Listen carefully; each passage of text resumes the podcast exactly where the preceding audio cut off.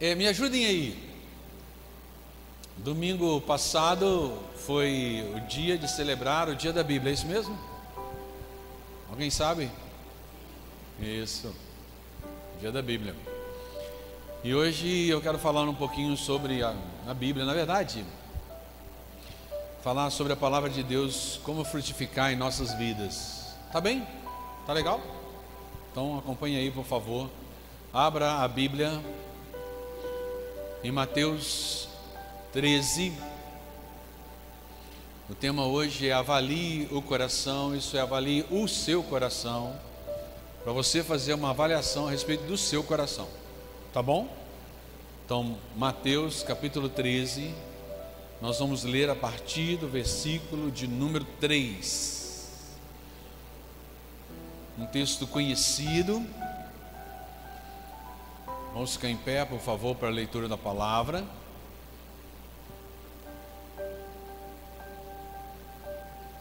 Diz assim então a palavra do Senhor em Mateus 13, 3. Jesus contou várias parábolas como essa. Um lavrador como essa. Um lavrador saiu para semear, enquanto espalhava sementes pelo campo, algumas caíram à beira do caminho e as aves vieram e as comeram. Outras sementes caíram em solo rochoso, e não havendo muita terra, germinaram rapidamente, mas as plantas logo murcharam sobre o calor do sol e secaram, pois não tinham raízes profundas. Outras sementes caíram sobre espinhos e cresceram e sufocaram os brotos. Ainda outras caíram em solo fértil e produziram uma colheita 30, 60 e até 100 vezes maior que a quantia semeada. Senhor, obrigado pela tua palavra. Obrigado a Deus porque mais uma vez lemos e ouvimos sobre esse texto. Sabemos, a Deus, que essa semente é uma santa semente, porque é a palavra do Senhor. Que ela, Deus, venha cair sobre uma, uma boa terra e venha, Deus, a gerar frutos Venha, Deus, e nos dá lealdade à tua palavra. Nos dê, ó Deus, entendimento da tua palavra. Clamamos pela revelação do teu Santo Espírito, para que todos neste lugar, ó Deus, estejam disponíveis para o Senhor agir com o teu Santo Espírito e trazer uma revelação para cada um de nós. Estamos nessa noite, ó Deus, avaliando o nosso coração e queremos realmente perceber como está, como temos comportado diante da semente que é lançada, diante da palavra do Senhor que é lançada sobre as nossas vidas. Em nome de Jesus é que nós oramos. Amém. Amém. Glória a Deus. Glória a Deus. Amados, essa é uma parábola que Jesus contou e logo para frente ele explica sobre essa parábola, tá certo? Para que os discípulos venham a entender.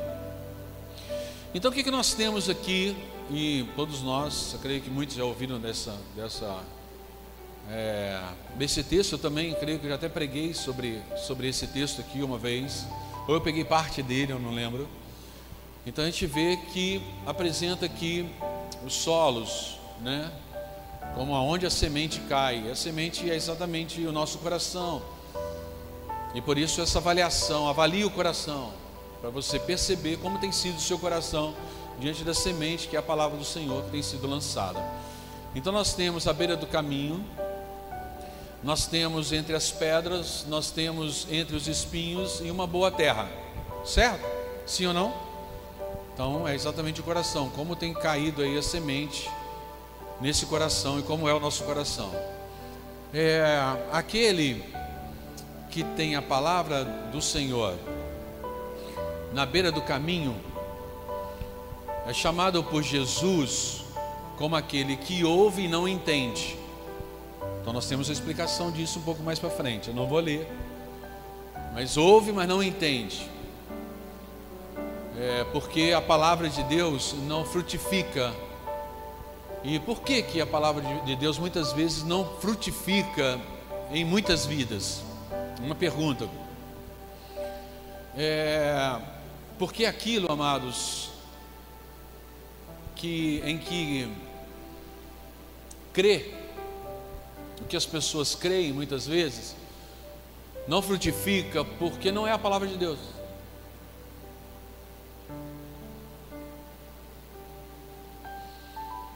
O nosso país, ele é chamado como um país cristão, certo?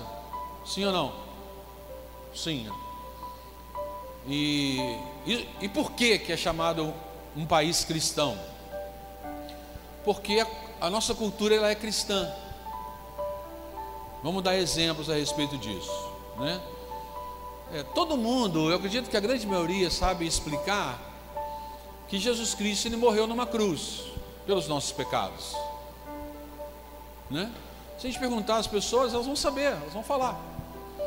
É, muitas pessoas carregam é, uma cruz com Cristo crucificado no peito, fazem até tatuagem também né, a respeito disso, tem isso em casa. Nós encontramos é, é, é crucifixo nas repartições públicas, pregado nas paredes. Então, o que eu estou querendo mostrar com isso? Que nós temos uma cultura cristã é, a cidade maravilhosa, ela é, se vê de vários lugares o Cristo Redentor, perfeito? Vários lugares, né? Até mesmo quando eu vou lá na casa da minha cunhada, a gente consegue ver lá da casa dela, consegue ver, né? Bonito, lá iluminado à noite tal. Os caminhoneiros, eles têm no próprio caminhão um crucifixo, né, nos caminhões. Quando a gente entra nos bancos, a gente encontra também, nas escolas também nós encontramos, não é verdade? Sim ou não? Basta a gente entrar nos lugares que a gente vê, né? Isso mostra para todos nós que isso faz parte da nossa cultura. Faz parte da nossa cultura. Porém, é, para mim, é, a casa é feita de tijolos. Mas uma porção de tijolo, de tijolo, não é uma casa. Vocês já ouviram falar isso? Não, não, não é. não é. É feita de tijolos, mas vários tijolos não formam uma casa. Isso quer dizer que a lógica cristã se faz com textos bíblicos, mas um amontoado de textos bíblicos não se faz o evangelho do nosso Senhor Jesus Cristo. As pessoas sabem muito de textos bíblicos, mas aquilo ali não quer dizer que é o evangelho. Certo, amado? É. O que, que nós queremos dizer? As pessoas elas estão familiarizadas com o cristianismo. Isso não quer dizer que tem uma vida com Cristo.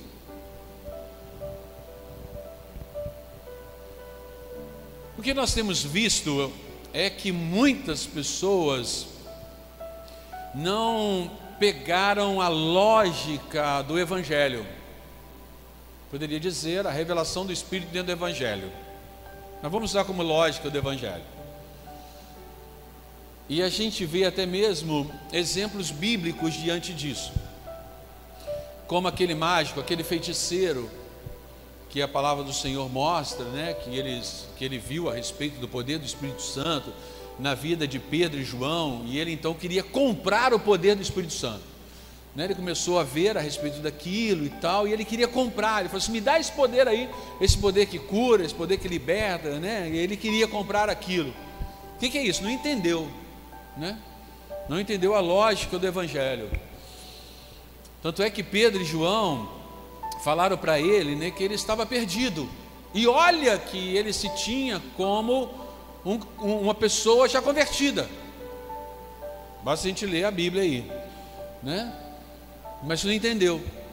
E o que, que ele queria fazer? Ele queria comprar o poder do Espírito Santo. Tá certo? E o que queremos dizer é que não basta você saber que Deus é o único e verdadeiro Deus. Não basta a gente saber que Jesus Cristo é Filho de Deus. Não basta nós acreditarmos nisso. Que é isso, pastor? É verdade, não basta. Não basta você saber que Deus ama você. Por quê? Porque o importante é a lógica do Evangelho, o importante é a revelação do Espírito diante daquilo que o Senhor coloca nos nossos olhos, diante dos nossos olhos. E a lógica do Evangelho tem a ver com a relação que desenvolvemos com Deus, a relação que nós desenvolvemos com o próprio Senhor, com o próprio Espírito Santo. Então, ler a Bíblia é tremendo, mas se não ler a Bíblia desenvolvendo o relacionamento com o Espírito Santo e com o Senhor, se perde a lógica do próprio Evangelho, da revelação que o Espírito traz para nós. E o que resume isso? Resume tudo isso, né, resumindo tudo isso, nós poderíamos dizer que é graça, a graça do Senhor sobre nós. Se não entendemos a graça de Deus, não entendemos o Evangelho. Se não entendemos a graça de Deus, nós não entendemos o Evangelho, nós não entendemos a palavra do Senhor, e nós não entendemos a revelação, e nós não entendemos a intimidade com o Senhor. Então, o que é graça? Graça é a boa vontade de Deus por nós que não merecemos. Ok? Tá bem? Então é a boa vontade de Deus por nós que não merecemos. Isso é a graça do Senhor. Não existe nada que eu possa fazer para que Deus me ame mais ou ame menos. Grave isso. Não tem. Nada que eu possa fazer que vai diminuir ou vai aumentar o amor de Deus por mim e por você. Nada, nada que a gente possa fazer. Nada. Então vamos lá, vamos deixar o Espírito Santo de Deus revelar para nós aí. Se eu der o dízimo a Deus, é, se eu der, Ele me ama. Se eu não der, Ele me ama. Se eu beber socialmente, Ele me ama. Se eu não beber, Ele me ama. Se eu for hétero, Deus me ama. Se eu for homo, Ele me ama. Pastor, onde você está querendo chegar? Nada nada que fizermos vai aumentar ou vai diminuir o amor de Deus por mim e por você. As escolhas que fizermos, as decisões que tomarmos, nada vai aumentar ou diminuir o amor de Deus por nós. Se eu for evangélico, Deus me ama. Se eu for macumbeiro ou ateu, Deus me ama. Ok, amados? Jesus, pastor, o que, que o senhor está falando? É isso mesmo. É isso mesmo. Sabe por quê, amados? Porque isso tem a ver com Deus e não comigo. tem a ver com Deus e não comigo. Deus, ele é assim. Pastor, mas a Bíblia diz que Deus odeia o pecado, sim, mas ele ama o pecador. Certo? Certo. Então Deus te ama. Você reconhecendo ele ou não, fazendo o que faz ou não, ele te ama. Isso é fato. Isso é fato. Isso é mais fácil de entender pois isso é graça de Deus. Deus me ama, Deus te ama, é graça de Deus sobre a tua vida e sobre a minha vida. Só que isso não é tudo, por quê? Porque quem não entende a graça de Deus, diz assim: Isso quer dizer que eu posso viver então de qualquer jeito, pois Deus me ama. Não entendeu a graça. Não entendeu a graça de Deus, não entendeu o amor do Senhor. Quem chega a falar dessa maneira, não entendeu. Não entendeu. Só que quando a graça de Deus chega na nossa vida, nós deixamos de viver de, com qualquer coisa e de qualquer jeito. Nós deixamos. Quando a graça de Deus chega na nossa vida, quando a gente entende o amor do Senhor por nós, porque a graça de Deus é capaz e vai buscar em nós uma resposta de amor. Quando a graça de Deus chega na minha vida, quando o amor de Deus chega na minha vida, a graça de Deus e o amor de Deus vai procurar em mim uma atitude, uma resposta de amor. Porque eu entendi a graça do Senhor. E por isso eu não levo uma vida de qualquer maneira e de qualquer jeito. É como você agir com Deus à base de trocas. Vamos lá.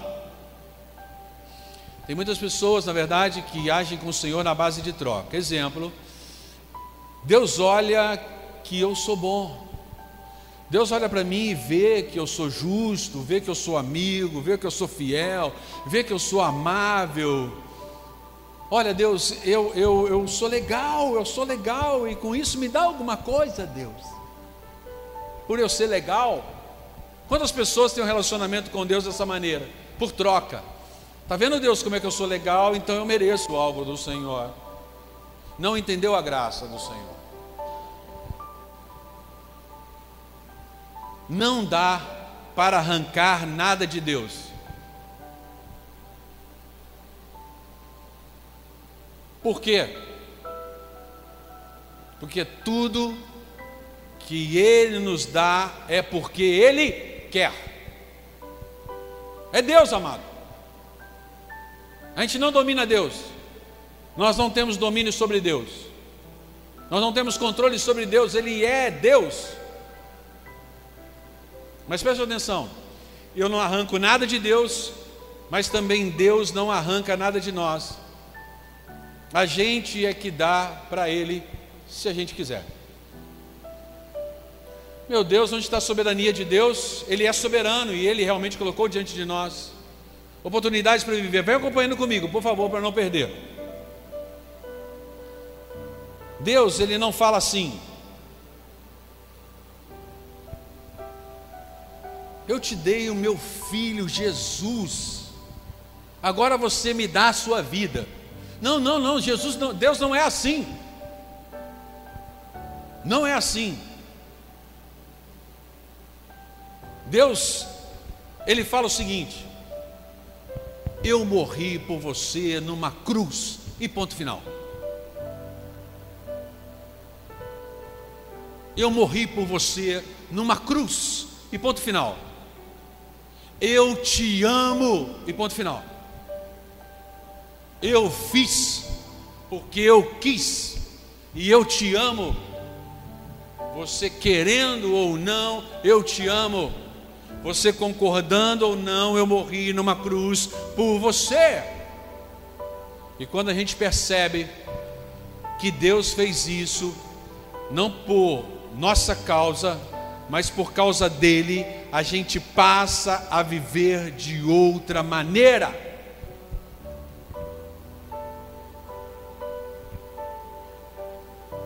Como é que a gente começa a viver quando a gente começa a entender a graça do Senhor? O amor do Senhor por nós. A gente fala assim: Deus, toma, isso é teu. Aí Deus vira e fala assim: Mas eu não pedi. Aí você vira, porque você entendeu a graça, e você vira e fala assim: Mas eu quero te dar. A gente começa a viver de forma diferente. O Senhor nos deu vida para vivermos. Senhor, eu entrego a minha vida diante do Senhor aos teus pés. Mas peraí, mas eu não pedi. Mas eu quero me dar ao Senhor. porque eu entendi a graça do Senhor. Isso choca, mas é para chocar mesmo. Você fala, Deus, eu te dou a minha vida. Aí Deus vira e fala assim: Eu te amo. Mesmo que você não venha a dar a sua vida para mim, eu te amo. Aí você vira e fala assim: Ok, Deus, eu sei disso, mas eu quero dar a minha vida ao Senhor. A graça é assim, amados. Não arranca nada um do outro, mas de coração se dá. É. Como é que é a oração de Davi? Davi virou e falou o seguinte: Tudo que tenho vem das tuas mãos e voluntariamente te dou. Tudo que tenho é teu. Administro isso que o Senhor coloca. E vem do Senhor, eu de forma voluntária te dou. Nós vamos chegar onde nós queremos ainda aqui nessa noite. Vamos fazer uma breve comparação entre o islamismo e o cristianismo, rapidamente, tá bom, amados? Vamos lá. No islamismo se segue a lei, no cristianismo se segue a graça. No Islã, ora cinco vezes por dia. No cristianismo, ora sem cessar. No Islã, oferta e esmola, mas para os pobres. No Evangelho, nós damos esmolas e nós pagamos a pizza e falamos: senta aqui conosco. Senta aqui.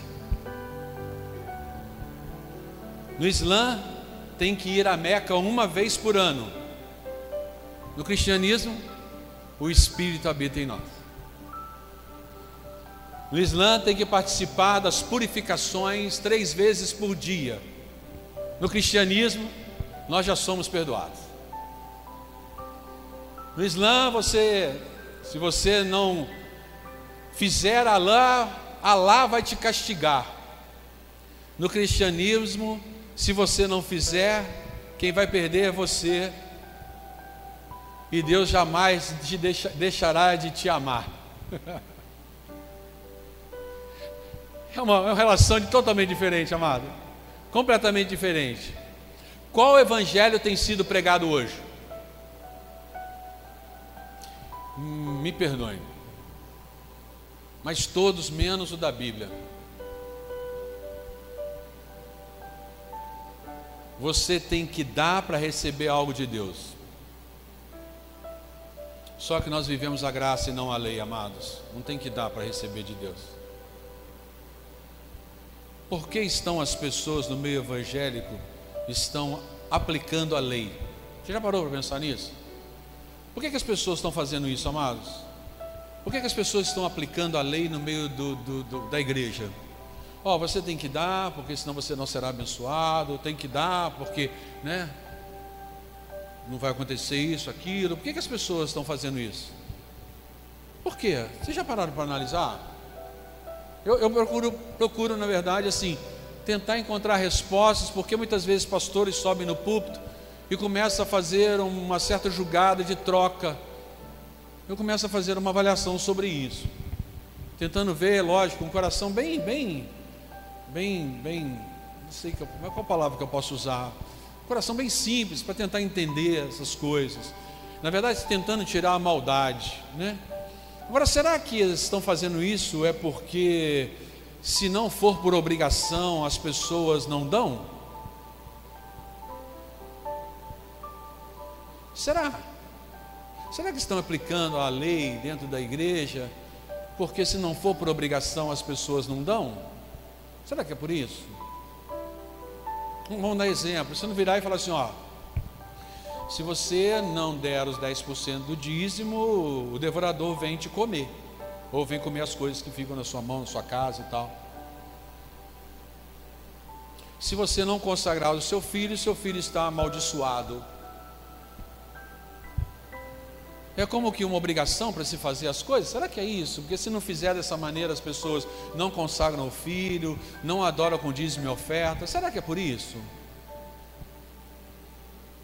Nós vamos acabar. Se a gente não fizer isso, acaba o dízimo e oferta na igreja.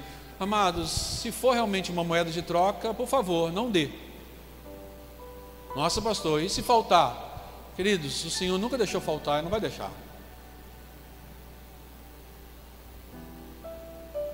Não vai deixar. Ou será que fazem isso porque senão vai gerar no meio da igreja as pessoas que realmente só vão dar se sobrar? É realmente, se a gente colocar o Senhor como sobra, por favor, não entendemos a graça. Amém, amado? Nós não entendemos o amor do Senhor na nossa direção, sim ou não? Não entendemos, não entendemos. Queridos, quando a graça do Senhor invade os nossos corações, nós não damos porque somos obrigados, mas porque nós temos prazer de dar. Eu estou com esse rapazinho aqui, ó, chamado Sandro, aqui na igreja. Durante todos os encontros, nós estamos aqui na igreja desde domingo de manhã. Domingo de manhã, domingo à noite, segunda à noite e terça à noite. É ou não é? E por que estamos aqui? Se a gente está aqui por obrigação, nós não entendemos a graça do Senhor, entende? Por que eu sirvo no ministério? Se for por obrigação, nós não entendemos a graça do Senhor. A graça do Senhor, ela é o resumo do Evangelho, amado. Quem não entende a graça, não entende o Evangelho. Deixa eu abrir meu coração para vocês, posso? Posso? Ó, eu sei que de repente o que eu posso dizer aqui vai gerar, vai de repente te escandalizar. O pastor já está escandalizando muita coisa que você está falando, mas eu vou. Mas vamos lá. Posso? Então, vocês deixaram, então vamos lá. É, eu procuro, na verdade, trabalhar em Deus o meu emocional, tá bem, amados? Eu sou ser humano e tal, né? E eu procuro, e diante disso, eu me entristeço, mas não me preocupo. Jesus. Agora você chocou, pastor. Mas vamos lá. Eu entristeço, mas eu não me preocupo. Preste atenção, eu tento trabalhar meu emocional. Senão daqui a pouco, né? Vamos lá, o que eu estou querendo dizer? O seguinte: um casal de namorados ultrapassa os limites e estão transando antes do casamento. Não esperam o casamento e estão lá tendo relação sexual antes do casamento. O que fazer? Pastor, eu tenho que punir. Pastor, nomeia pessoas para acompanhar esse casal 24 horas por dia.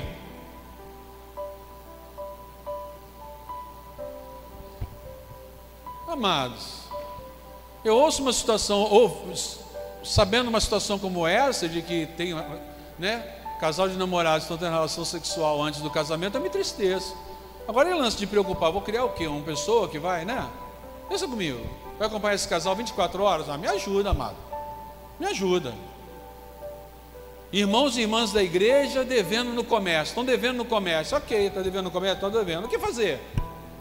Criar uma ala dos devedores e outra ala dos não devedores, amados, aqui na igreja? O que vocês acham desse projeto?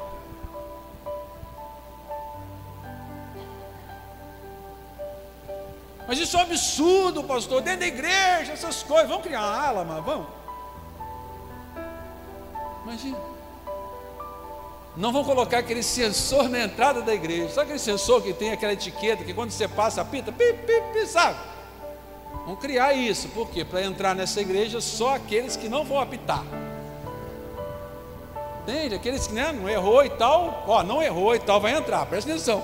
Eu vou entrar na igreja, entrei, apitou, não pode entrar. Entendeu? Pi, pi, pi. Amados, boa. Eu entristeço com as coisas que as pessoas fazem que estão realmente erradas. Mas se eu não fizer isso, queridos, eu já tenho cabelo branco. Imagina como é que vai ficar meu cabelo, queridos. Pensa comigo. Olha, olha a cor. Hein? Tempos atrás eu pintava, hoje não. Já tem um bom tempo que não. Tem um bom tempo que não.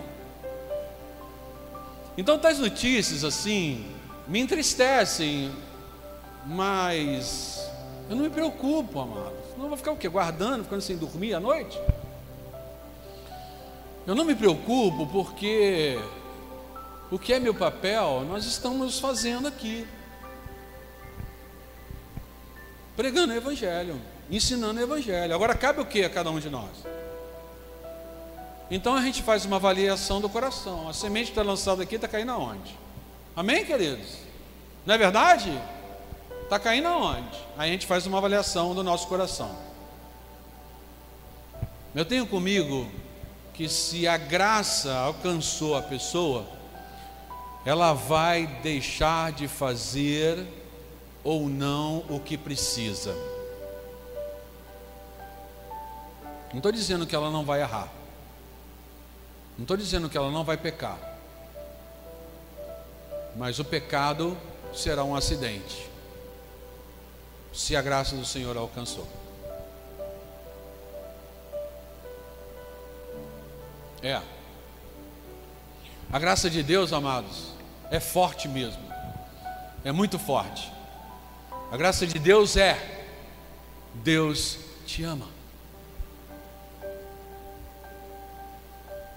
É um amor tão forte que foi totalmente na contramão daquilo que as pessoas pensavam. É um amor tão forte, mas tão forte, que foi parar numa cruz. Quem que é poderoso e falaria assim: Eu vou parar numa cruz? Quem? Quais os poderosos nós conhecemos no mundo que falam: Eu vou parar numa cruz por você? É por isso que é forte. Quando a graça de Deus toma conta do nosso coração, aí sim, aí sim, você vai ter uma colheita de 100, 60 e 30 por um.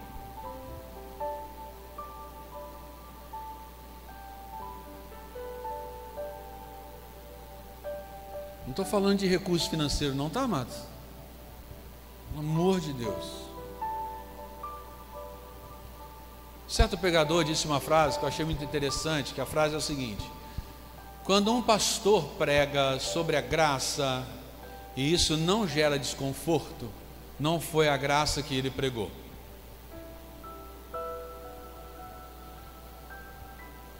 Nós cremos na graça do Senhor? Sim ou não? Nós cremos na graça do Senhor, sim ou não? Amém ou não amém? Amém. Como é então a nossa relação com Deus?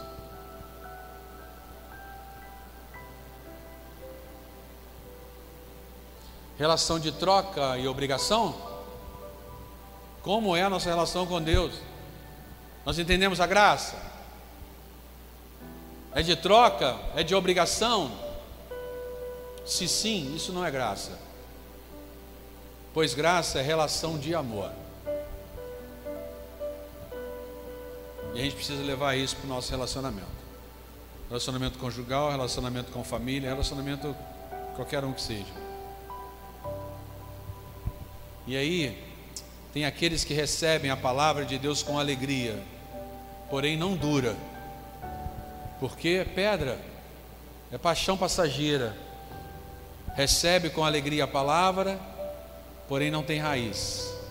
Viver na palavra de Deus é viver a alegria do primeiro amor e depois na força da caminhada para alcançar lugares mais altos.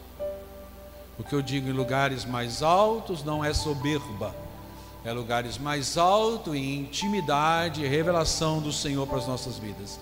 Isso é relacionamento. A graça chegou, e ela me transforma para que eu possa ter um relacionamento ainda mais forte com o Senhor. Com o Senhor.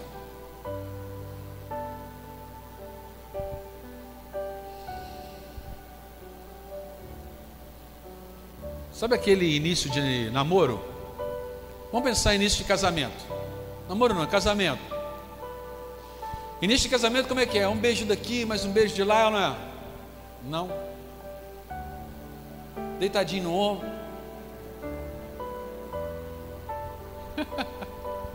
não é assim?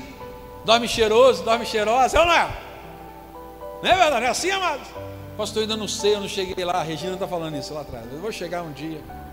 Vai chegar o seu dia, Regina. Glória a Deus. A gente vai e tal, não sei o que. Aí passa o tempo, como é que fica depois? Oi, cheguei. Hein? Oi, cheguei. Eu vou deitar aqui porque eu estou cansado. Aí deita de que maneira? Com chulé. Não, não. Amar? Cheio de bacalhau, misericórdia, mano. Amados? Pergunta: Você sabe por que pessoas apaixonadas não traem? Você sabe por que pessoas apaixonadas não traem? Porque só tem olhos para a pessoa amada. Certo? Certo ou não? É. Depois a paixão acaba e as luzes acendem. Né? É, a paixão acaba, as luzes acendem e começa então a encontrar os erros. Não é? Começa a encontrar os erros. Depois a paixão acaba. Nessa hora o que, que entra? Entra o compromisso. O compromisso assumido. Porque quando chega a tribulação e a perseguição sem compromisso, tudo é arrancado. Por isso que nós não abandonamos o primeiro amor e temos compromisso com o Senhor. E nada vai nos arrancar da presença do Senhor. E aí tem fidelidade, lealdade e exclusividade. A gente não abre mão de adorar o Deus verdadeiro. Nós não adoramos outros deuses. Adoramos só o Deus verdadeiro. Espinhos.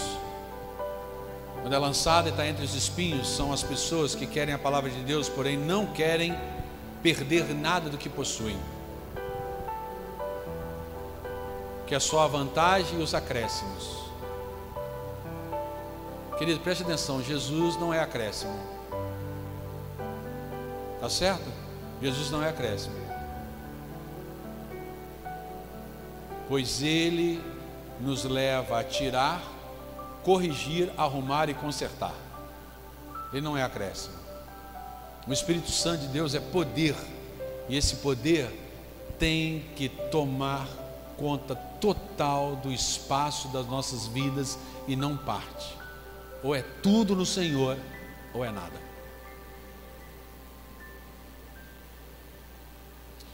Deixa eu compartilhar algo com vocês. Eu estou no Evangelho desde quando nasci. Isso é, estou na igreja evangélica. Desde quando nasci.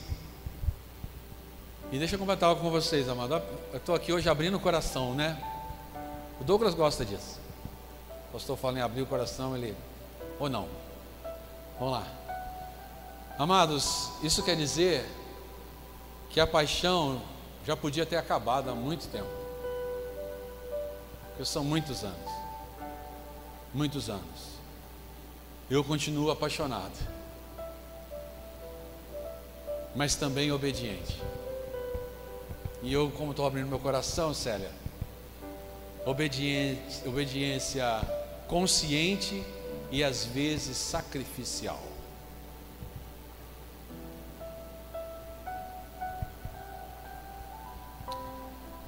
Texto fala de três tipos de coração: na beira do caminho, da pedra, o solo rochoso, espinhos e boa terra. E o tema de hoje, qual é? Avalie o coração. De quem? O seu coração. Diante da mensagem de hoje, qual que é o seu coração?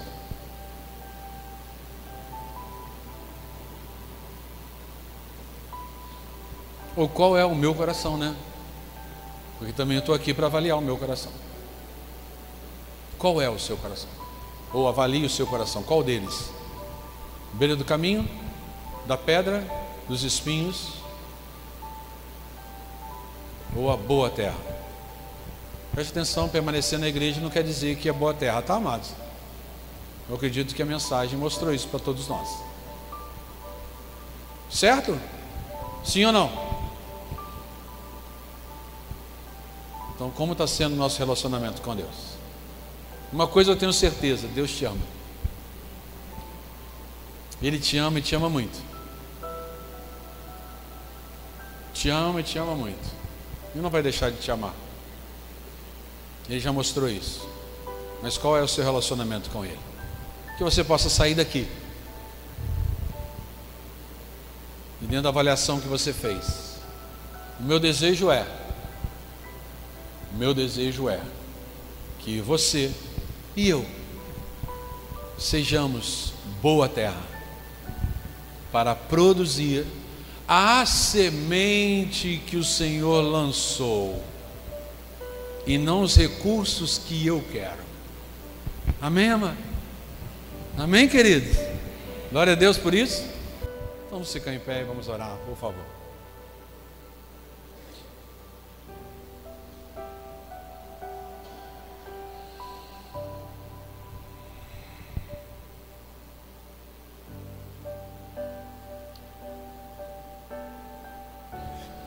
Senhor, muito obrigado pela tua palavra, por aquilo que o Senhor revelou para nós. Podemos, ó Deus, nessa noite fazer uma avaliação do nosso coração. Eu não sei, ó Deus, como cada um encontrou o coração deles nessa noite, se é um coração realmente de uma semente que tem lançado à beira do caminho, ou uma pedra, um espinho, ou boa terra. A questão a Deus é que nós não queremos ser soberbos diante da revelação do Senhor, dizer que a nossa terra, que o nosso coração é boa terra. Nós não queremos soberba, Senhor. O Senhor conhece muito bem o nosso coração. Nós queremos avaliar para que o Senhor venha nos ensinar a colocar diante de Ti um coração que é uma boa terra. Para receber a Deus a semente do Senhor e produzir o fruto dessa semente que o Senhor está lançando porque foi o Senhor que saiu a semear essa semente, e a semente é a tua palavra, então venha produzir esses frutos. No mundo, ó Deus, onde estão propagando vários frutos, mas menos o fruto que é da tua palavra, em nome de Jesus, nós queremos ser porta-voz do teu evangelho nessa cidade. Alcançar muitas vidas para a tua honra e tua glória com a palavra da verdade. Palavra que liberta, restaura, transforma arranca o que precisa ser arrancado e venha realmente com uma revelação que é do Senhor. Pai, nós não queremos uma igreja cheia de pessoas aonde não tem um coração disponível para o Senhor, estão apenas em busca da bênção do Senhor. Nós não queremos isso. Nós queremos uma igreja onde tem pessoas que têm prazer de te adorar, onde o Senhor é o primeiro, é o mais importante aonde entendeu o que é graça e sabe o que tem não é nosso, é do Senhor. E vamos dar a Deus, mesmo que o Senhor vire e fale, eu não pedi isso, mas nós queremos te dar e fazer tudo para a tua honra e tua glória. Chego a Deus de usarmos a tua igreja como moeda de troca, porque o Senhor vem buscar a tua igreja, a tua igreja tem que estar limpa, como noiva, preparada para a volta do Senhor. Nós queremos ser essa noiva preparada para a volta do Senhor. Em nome de Jesus. Em nome de Jesus. Se tem alguém, ó Deus, que entrou neste lugar, querendo algo do Senhor, que essas pessoas queiram ter um relacionamento com o Senhor e saber que elas não precisam de mais nada, porque encontraram em Ti tudo, tudo, tudo, em nome de Jesus. Que essa seja a nossa pegada neste lugar, ó Deus. Todos nós, todos nós, queremos o Senhor, relacionamento contigo, contigo, para entendermos a tua graça e sabemos que nós já temos tudo, porque temos o um relacionamento com o Senhor, uma intimidade com o Criador do universo. Em nome de Jesus Cristo, é que nós oramos. Amém e amém. Será que eu posso ouvir um amém, querido? Glória a Deus. Todo mundo, glória a Deus. Então Deus te abençoe. Vai na paz do Senhor e obrigado pela tua presença, tá bom? Até domingo, na escola dominical e no culto à noite. Deus te abençoe.